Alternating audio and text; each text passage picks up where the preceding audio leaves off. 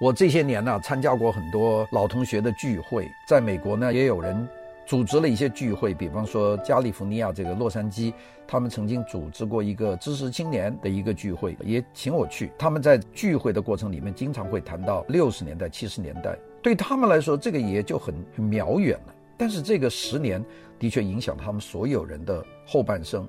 有些人就沉沦了。我有好多同学，当时读书很好的，在一九七零年、七一年开始在知识青年里面招工的时候，他们是由于成分好、表现好，第一批就招到工厂去。那现在都是退休的老工人了，这一辈子也就耽搁了啊，都是在国营企业里面很多。也有些人很苦，在农村待了整整八年到九年。有些同学是一直到文化革命结束以后，他才调到城市里来，回来以后就是打个工。这些人也。后来挺惨的，因为他也没有赶上招工的那一班，回到城市里面，他已经年纪大了，都三十多岁了，做的工作也很差，所以他们都有很多的这种怨气啊，对这个事情。当然也有一些既得利益者，比方说在农村能够参军，有些人能够被推荐上大学，就进了大学，所以呢，后面就平步青云，成了所谓工农兵学员。在大学里面，他是要管大学的。这些人呢，他都既得利益者。这些人里面，很多人后来就当了官，这也有。还有一些就是靠自学，靠自己艰苦努力，在文革结束以后去考大学，去读研究生，然后呢又走自己的道路，也走出来了。像我这样的人，那属于这个最后的这一列。每个人其实的经历都不一样，所以每个人对这些问题的看法，对这个十年的看法都不一样。所以呢，在这种情况下呢，我往往不太和他们谈，因为这个里面他的情绪成分很多。每个人对这个事情啊，他都会有一个完全不同的一个认识。有些人说这十年光阴浪费，有些人说这十年是非常重要的、非常灿烂的十年。我们看过一个姜文呐导演的电影，叫《阳光灿烂的日子》，就是讲那个年代军队大院里面的这些小混混他们的成长。这个里面。你看不到批判的东西，更多的是一种在那个年代没有家长管、小鬼当家的一种浪漫的情怀。这也就包括冯小刚拍的讲文工团的这些人的电影《芳华》，这也是一个很浪漫的感触。我不说这两部电影有什么问题，都没问题，它反映的是一个侧面。但是由于参与到这个运动里面的红卫兵。两千多万人，每个人都有自己的侧面，所以当大家在一起在谈同一件事件，而这件事件对大家都造成完全不同的影响的时候，这个时候很难找到统一的平台去谈。所以呢，我往往采取沉默的态度。到了看到麦克法奎尔的这本书啊，看了这本书以后，我觉得，哎呀，这还不错。有了他的这条很中立的、不偏不倚的这么一个历史背景的这条线索，那么有很多事情，那真是可以讲的。把我自己的这个经历把它贴上去的话，那的确是非常有趣的。所以我在未来的节目，就是我的六十年代，在这个里面，我会和大家聊到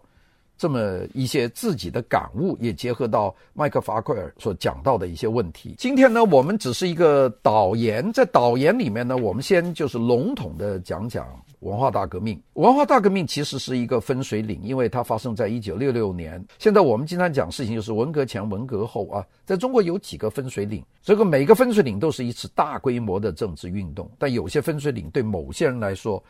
是非常重要的。比方说一九五七年的反右，这个右派分子现在保守的说有五六十万之多，加上他们的家属，大概就有三五百万人之多。这个是对知识分子阶层。是很大的问题，有很多人都被打成了这个右派分子，送去劳改，有些人就自杀或者死亡。但是它毕竟不是对全民产生的影响。一九五八年的大阪钢铁运动，大家都受影响，但是大阪钢铁运动的时间很短，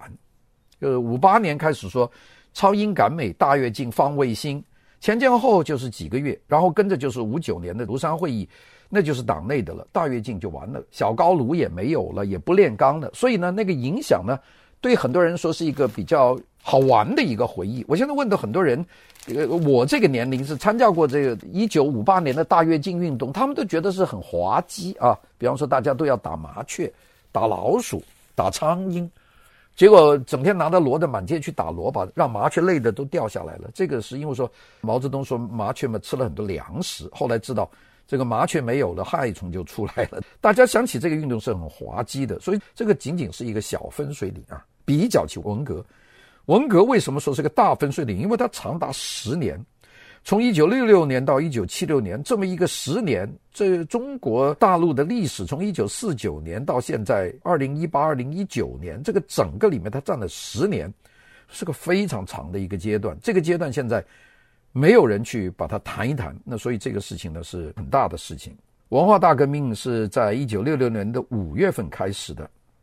在这个以前呢，中国大体上是一个标准的共产主义的国家，并且呢，它比大多数共产主义的国家呢，它更加有效，因为它管理得非常的严密啊，它不像有些国家，像捷克，它出现了布拉格之春，像匈牙利，它出现了匈牙利事件等等这些事情，它有很多想摆脱这个。制度的这种运动，在中国呢，它控制的比较严格，所以应该说是比较有效的，并且呢，毛的统治地位它是根本上是崇高的，估计连斯大林都达不到。我们当时唱很多的歌啊，那都是像神一样。到了一九六六年，中国共产党的党员已经有接近两千万，准确的说，在一九六六年是一千九百万党员，保证了毛泽东的指示可以传达到四面八方，并且呢，也。使他的错误决定也传到了四面八方。比方说，我们讲的大跃进和大跃进以后的年代啊，从一九五八年到一九六一年，是中国大规模的饥荒啊。这个官方的公布是死了三千万人，叫非正常死亡。这些都是由于只有一条渠道，它能够控制言论，能够把指令发到各个方面，并且呢，又能够把国家又回到正常状态，回到了一九六。三年、六四年、六五年的这个经济的恢复，然后呢，到了一九六六年才开始一扫而空。所以呢，这个是一个分水岭。所以要讲这个十年的分水岭呢，是非常大的一个工程啊。我不觉得我能够完成这个任务，但是我会尽力。那么从今天开始，我大概努力的一讲又一讲和大家来谈这个主题。